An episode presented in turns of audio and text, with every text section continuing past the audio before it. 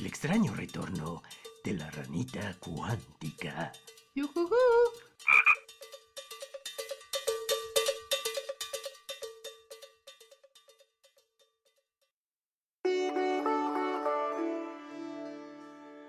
En el episodio de hoy, Roberto nos hablará de su ideal de vacaciones. En mi intervención les hablaré un poquito de qué hice o qué hacía en el verano. Y en conjunto hablaremos de cómo es que nos vendieron esta macabra idea de las vacaciones. Esperamos disfruten mucho este regreso y este primer episodio de la temporada 2.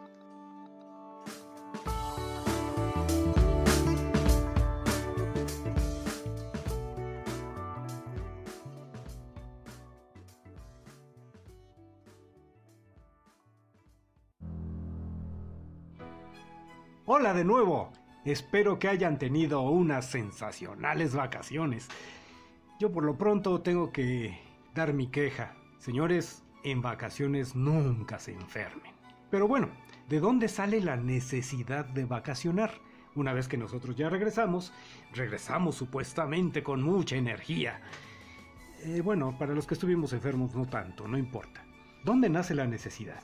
Estamos tan atribulados, tan ensimismados en nuestras labores que debe llegar algún momento en que debemos hacer un alto en todas nuestras actividades. Por supuesto, hacer una pausa tiene que ver con el recuperar energía, con el tener un espacio para revisar nuestra salud, nuestra mentalidad o en general crear un nuevo esquema de pensamiento. Mucho tiene que ver la forma en que trabajamos. Heredamos desde la revolución industrial una forma que tiene que ver más con la cantidad que producimos que con la calidad de lo mismo.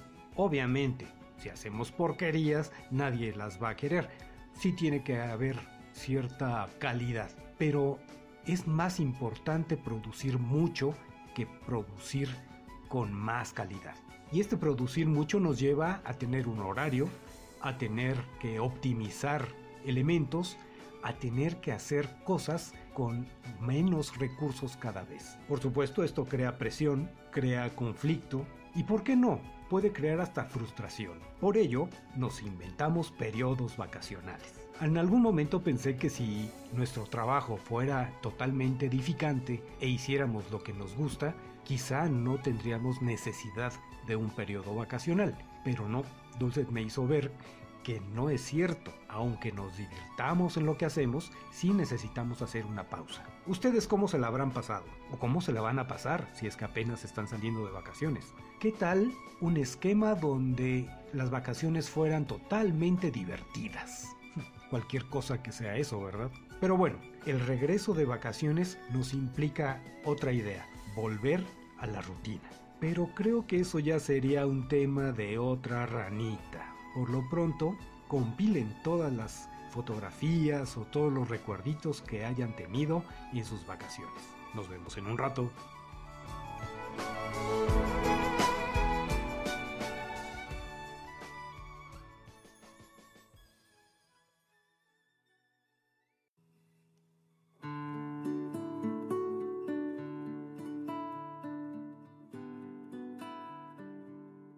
Esto va a sonar a película de terror, pero yo sí sé que hicieron el verano pasado. No hicieron nada y nunca realmente hemos hecho nada en el verano.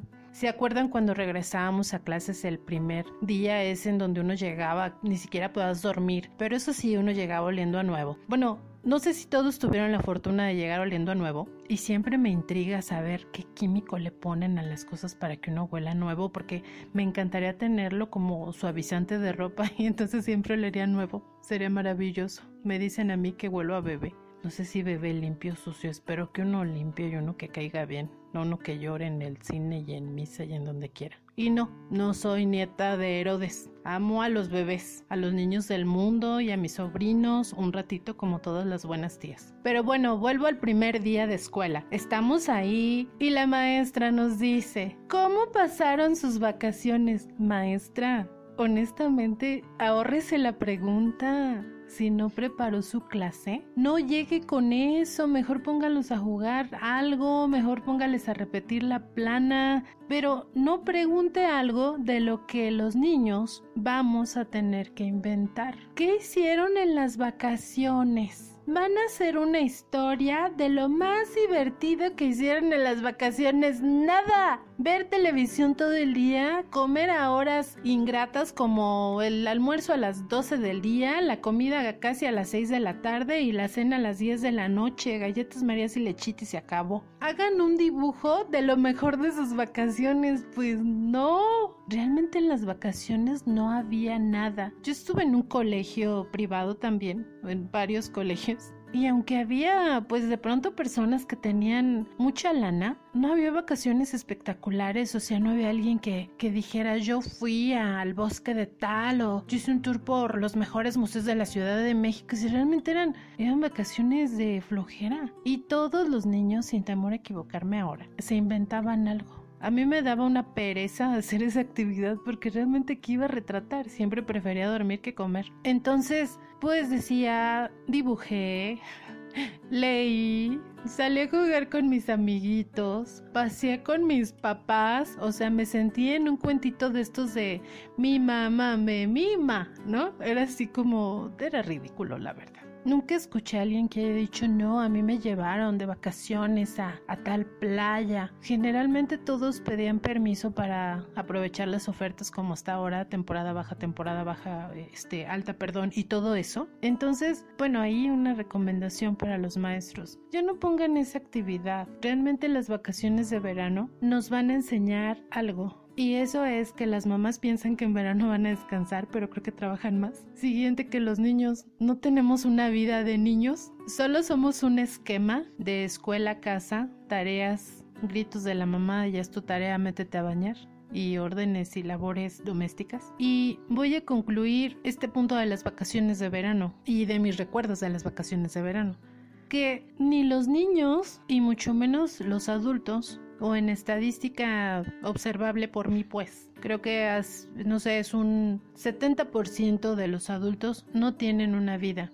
Tener una vida es que a mí me quites la profesión, me quites mi trabajo, me quites mi oficio y yo siga siendo yo que me quites parte incluso de mi familia y yo siga teniendo algo en las manos. La mayoría de nosotros solo somos trabajo o escuela o solo somos actividades familiares o sociales, pero no tenemos una vida y nuestra vida sería aplicar nuestras pasiones o nuestros talentos. En este verano, ¿cuántos de ustedes aplicaron sus pasiones o sus talentos? En lo que sea, música, baile, algún deporte, alguna nueva práctica de terapia alternativa, herbolaria, eh, cocina, cualquiera que sea, ¿qué hicieron este verano? Porque ya sé lo que hicieron los otros veranos. Entonces, los veo en un ratito en la intervención con Roberto.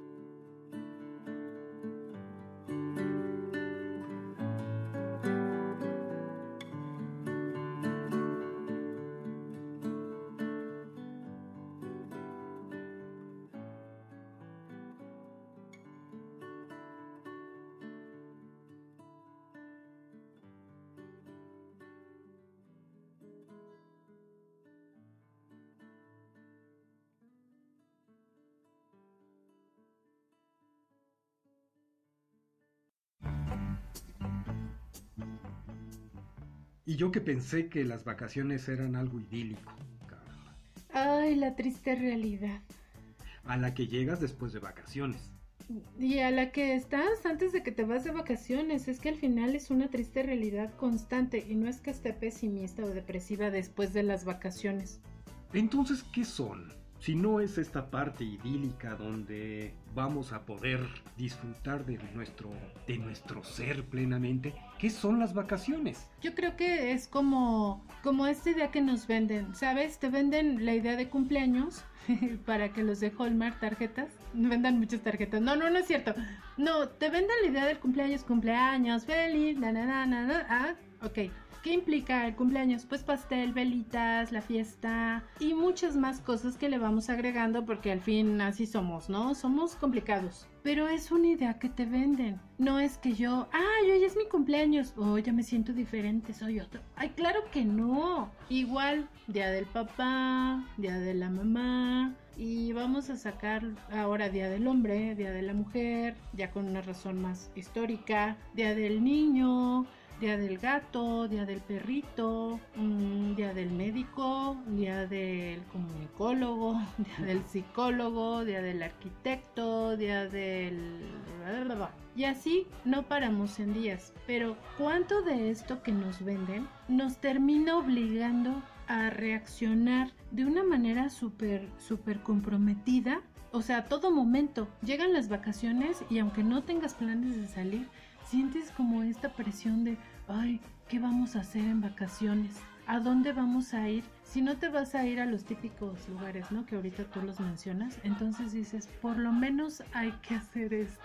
Te tienen obligado, pues te sientes obligado a algo tengo que hacer. Tengo que estar también productivo en las vacaciones. Mejor tirarme en el sillón a dormir o en mi camita, mira, recién bañado, una pijama nueva, unas sábanas nuevas, pero es cierto, sí hemos caído en que las vacaciones también son una obligación. No el tenerlas, sino el pasarlas. Porque tras bambalinas hablábamos sobre que posiblemente hay un orden de vacaciones.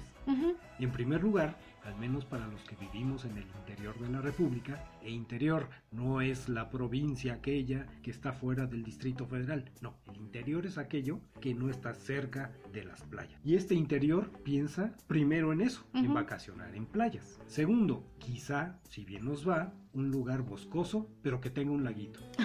sí. Tercero, quizá un lugar boscoso, aunque sin laguito. Cuarto, pues algún tipo de peregrinaje, no sé. Y yo creo que ya no llegamos a un quinto. Quinto, un lugar donde haya grandes centros comerciales. Es cierto, es cierto. Comprar también parece ser sinónimo de vacacionar. Aunque podría estar en todos, en todos los cuatro anteriores, ¿no? Mm, no, no es lo mismo ir a alguna playa y traer un souvenir a irte a Ciudad de México y comprar algo en Mazarik. Ay, creo que esto rimó. bueno, sí. No es lo mismo. Mm, de Mazarik voy a llegar quemado, pero quemado por el tarjetazo que voy a dar. Y de la playa, pues solo quemado del cuerpo y también tal vez del tarjetazo. Sí, en otro sentido, claro. Bien, si existe realmente este orden, ¿quién impuso ese orden?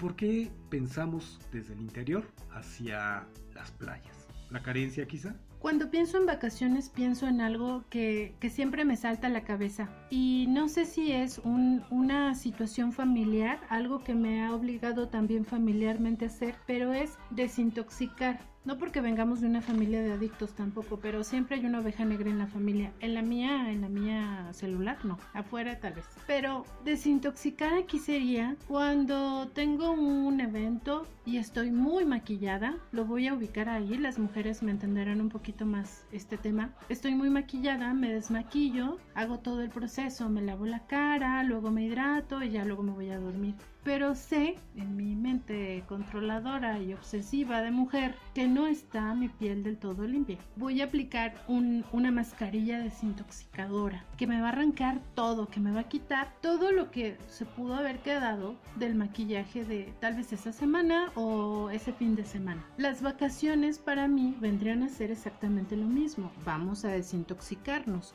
si yo por mi trabajo estoy todo el tiempo conectada en la computadora, el celular, la tableta, etc., entonces en mis vacaciones lo que corresponde es desconectarme de estar alejada de o lo mínimo, ¿no? Lo, lo, necesario. Si en mi trabajo estoy todo el tiempo conviviendo con, con muchas personas, bueno, entonces lo lógico en la vacación sería tal vez irme a una, cabaña alejada del ruido de la ciudad y de personas. Es decir, que las vacaciones serían un momento para limpiar, recargar y reorganizar el periodo que sigue de la vida o del año. Pero cuando nos vamos a la playa, ¿qué estamos haciendo entonces? Estamos sobresaturando algo. Es como si yo en lugar de esa noche después del evento quitarme el maquillaje, no me lo quitara, me levantara en la mañana y me pusiera otra vez otra, otra rutina de maquillaje, mi cara estaría doblemente sucia y doblemente sucia doblemente con químicos. Siento que eso hacemos en las vacaciones, o sea, vamos y nos saturamos de más cosas que justo antes de poner deberíamos de quitar.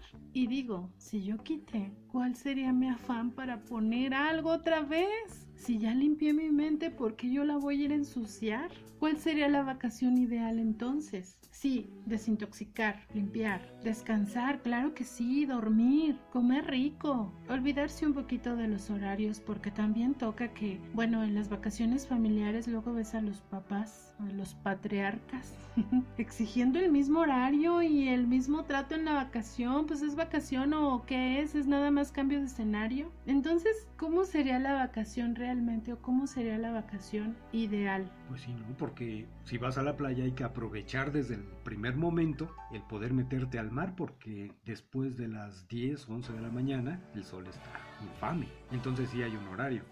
También hay que respetar ciertos horarios de comida, supuestamente. También hay que ir a visitar lugares que no comúnmente vemos. Entonces sí hay una rutina, sí hay un itinerario, sí hay un horario que cumplir. Tienes razón en ese aspecto. Entonces sí sí creo que la pregunta está vigente. ¿Qué debemos hacer para realmente vacacionar? Un núcleo familiar no creo que pueda pensar en me voy a desafanar de todos.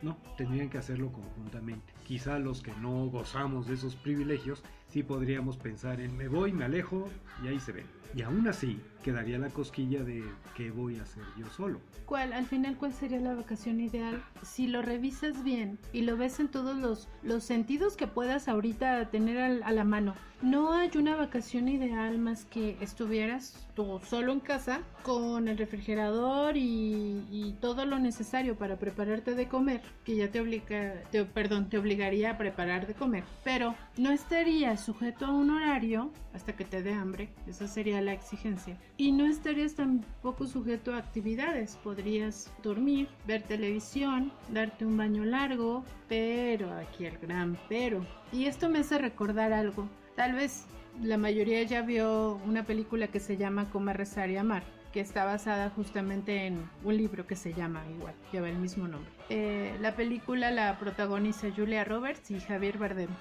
que ahorita Roberto se ríe porque yo usaba Bardem para mencionar a un personaje de la Guerra de las Galaxias, pero ya luego les contaremos eso. Bueno, aquí el punto es que en la película ella decide tomarse un año sabático después de su divorcio y decide tres lugares. El primero, Italia, para ir a comer. Después va a la India para rezar y luego llega a Bali pues con el objetivo, quiero pensar como de amar la vida, ¿no? Pero luego termina amando a una persona.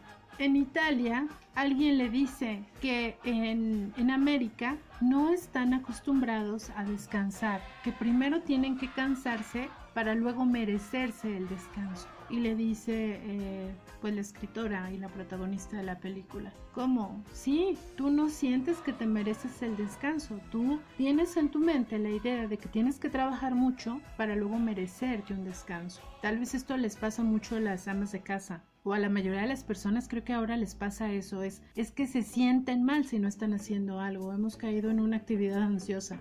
Y entonces le dan a ella esta palabra. Dice, y en Italia llamamos la dolce ferniente, que es el placer de no hacer nada. Y entonces pregunta a ella, ¿qué vas a hacer? Nada, realmente no voy a hacer nada, ¿no? Pero algún plan debes de tener. Justo ahí entra esta complicación que tenemos en la cabeza de que me voy a ir de vacaciones y tiene que haber un plan aparte para las vacaciones, lo cual ya me gastó la mente otra vez, ya me generó estrés, ya, o sea, ya me activó otra vez y realmente yo no estoy descansando. Aquí para ellos el placer de no hacer nada era descansar observando a las personas pasar, comerse un helado en la plaza, dar una vuelta en bicicleta, realmente sin un plan y una exigencia y sobre todo sin que esa actividad tuviera un propósito.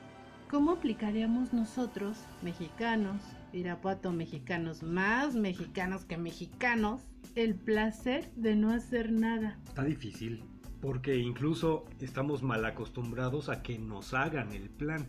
Y esto lo digo pensando en las agencias de viajes. porque como no conoces el lugar, no sabes qué se hace allí, no sabes qué hay y no sabes cómo se debe uno conducir en esos lugares. Por lo tanto, la agencia te va a ahorrar el trabajo de que lo pienses y te va a guiar por donde debes ir caminando o por donde debes ir viajando.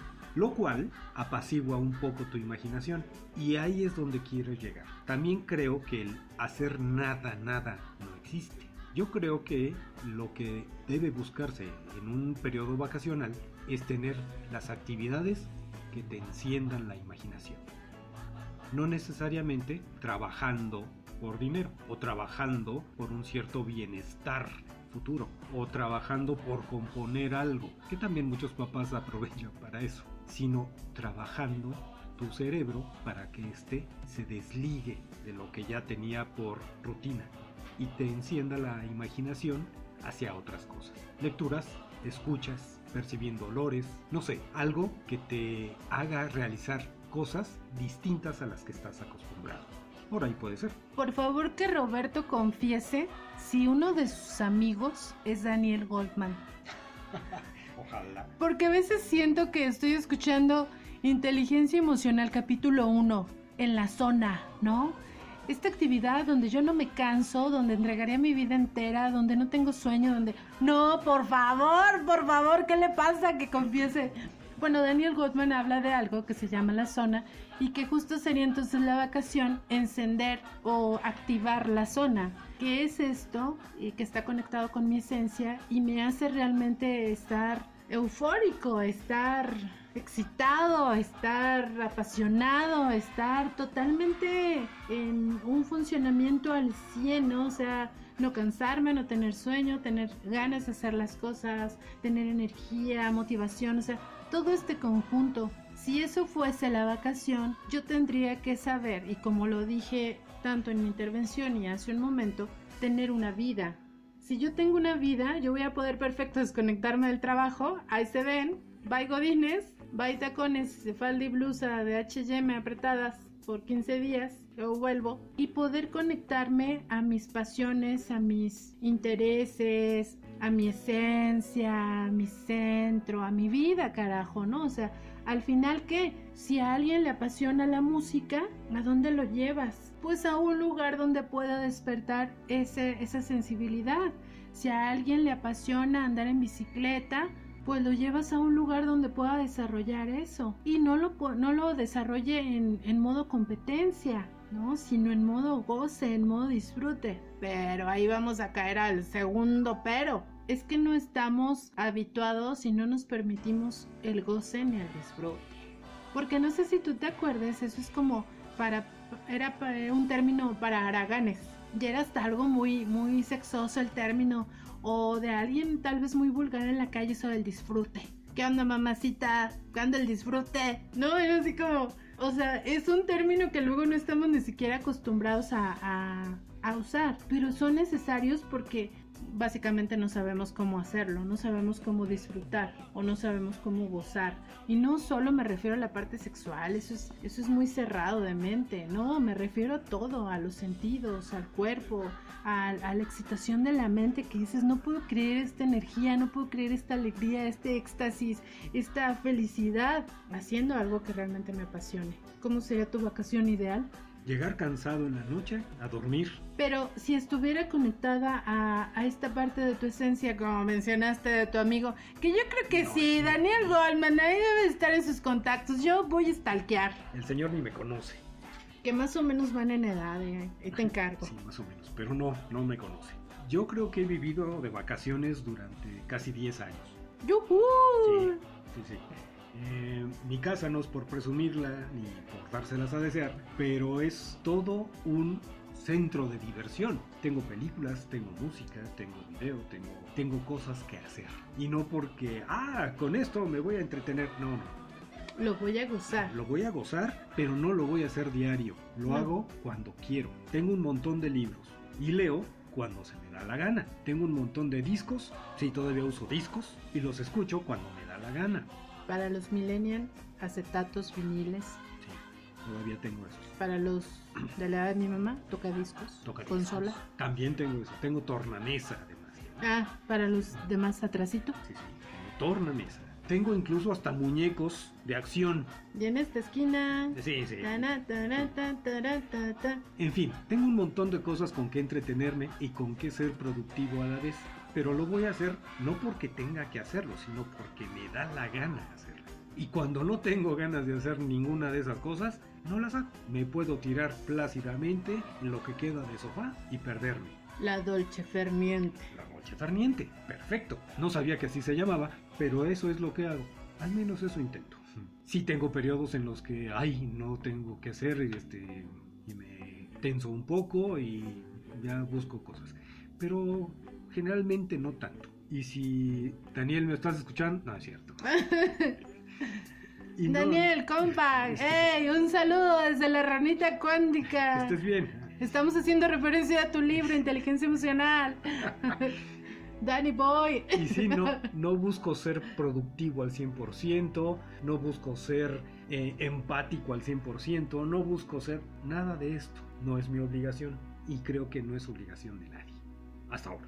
Todas estas sobreexigencias que nos han puesto en la cabeza son justo las sobreexigencias que nos llevan a tomar decisiones equivocadas y una vez estando en esas decisiones equivocadas, solo nos toca responder, nos cansamos y es por eso que necesitamos la vacación. De otra manera, si supiéramos seleccionar las cosas con las que realmente queremos lidiar, es decir, no eligiendo con desesperación nada, casi casi estaríamos en el punto de ese equilibrio perfecto cuando las personas son diagnosticadas con un cuadro de depresión, y no voy a profundizar porque luego se me van a echar encima. Ah, no, no es cierto. No, pero no voy a profundizar porque creo que ya estamos en tiempo. Pero cuando son diagnosticadas con un cuadro de depresión, se les recomienda hacer actividades que no les demanden mucho tiempo y luego, después de cada actividad, poner y programar un tiempo de descanso. De manera que la persona se va sintiendo exitosa, otra vez Daniel Goldman, se va sintiendo exitosa y luego va recuperando su energía. María Rojas Estape, hablando de cortisol. Bueno, seguimos, cómo ser feliz. Y esto es muy importante porque si tuviésemos este equilibrio en el día a día, no necesitaríamos luego compensarnos con cuatro días, siete días o 12 días patéticos de vacaciones en Iztapa. Claro, porque el descanso lo tendríamos paulatinamente día con día. Y entonces iríamos a explorar una playa. Holbox, ahora todo el mundo quiere estar allá. O Tulum, vamos a pachequearnos. O iríamos a, no sé, a, al Teposteco, ¿no? Un fin de semana. Y tendríamos esta energía. Y tendríamos también esta organización en todo sentido, tanto de nuestra administración financiera, de tiempo, y realmente podríamos, si fuéramos prudentes, pastillas de amor propio. Este, pastillas de amor propio, por favor. Si fuéramos prudentes con nuestros descansos, si no lleváramos esta sobreexigencia y no quisiéramos también todo el tiempo ser perfectos, estar compitiendo con o estar tratando de llenar algún estereotipo, algún esquema, pues tendríamos estos tiempos prudentes de descanso. Igual que no sé si te ha pasado que estás haciendo ejercicio, luego te lesionas y te obliga a un descanso para que esa lesión pues vuelva a, estar ya bien o vuelva a funcionar de, de forma normal. Y ahí como si respetamos el descanso. A ver, ahí como no seguimos haciendo más minutitos de plancha y más estiramientos, porque pues somos prudentes, porque el cuerpo duele, porque lo no este, porque cosas así. Pero eso justo es la vida, la vida también se lesiona, ¿no? Estás trabajando, ya trabajaste dos horas, regálate 10 minutitos de descanso. Ya trabajaste cuatro, bueno, ya regálate 25, ¿no?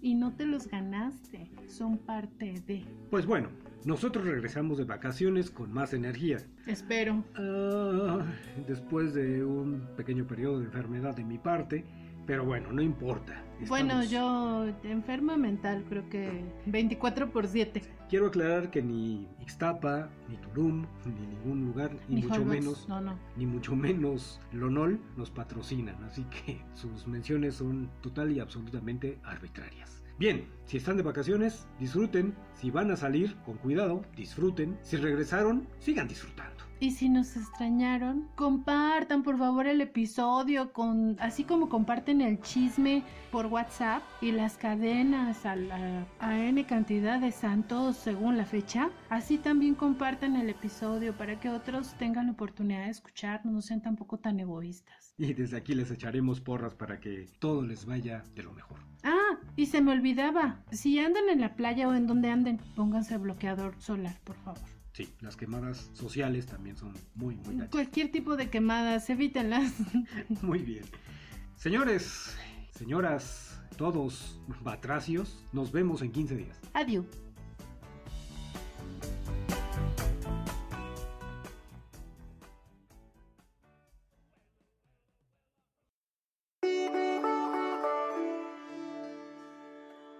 En la próxima ranita tendremos como invitado al gran intérprete y tecladista José Olvera. Él estará con nosotros durante todo el episodio para contarnos cómo fue su paso por la música, cómo es que es el apasionado de jazz y también cómo es que hace para compaginar su carrera, su pasión y su vida familiar.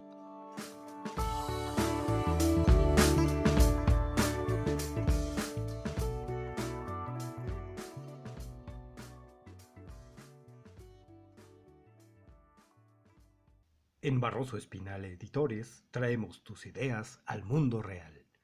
Visita nuestra página de Facebook. El extraño retorno de la ranita cuántica. ¡Yujujú!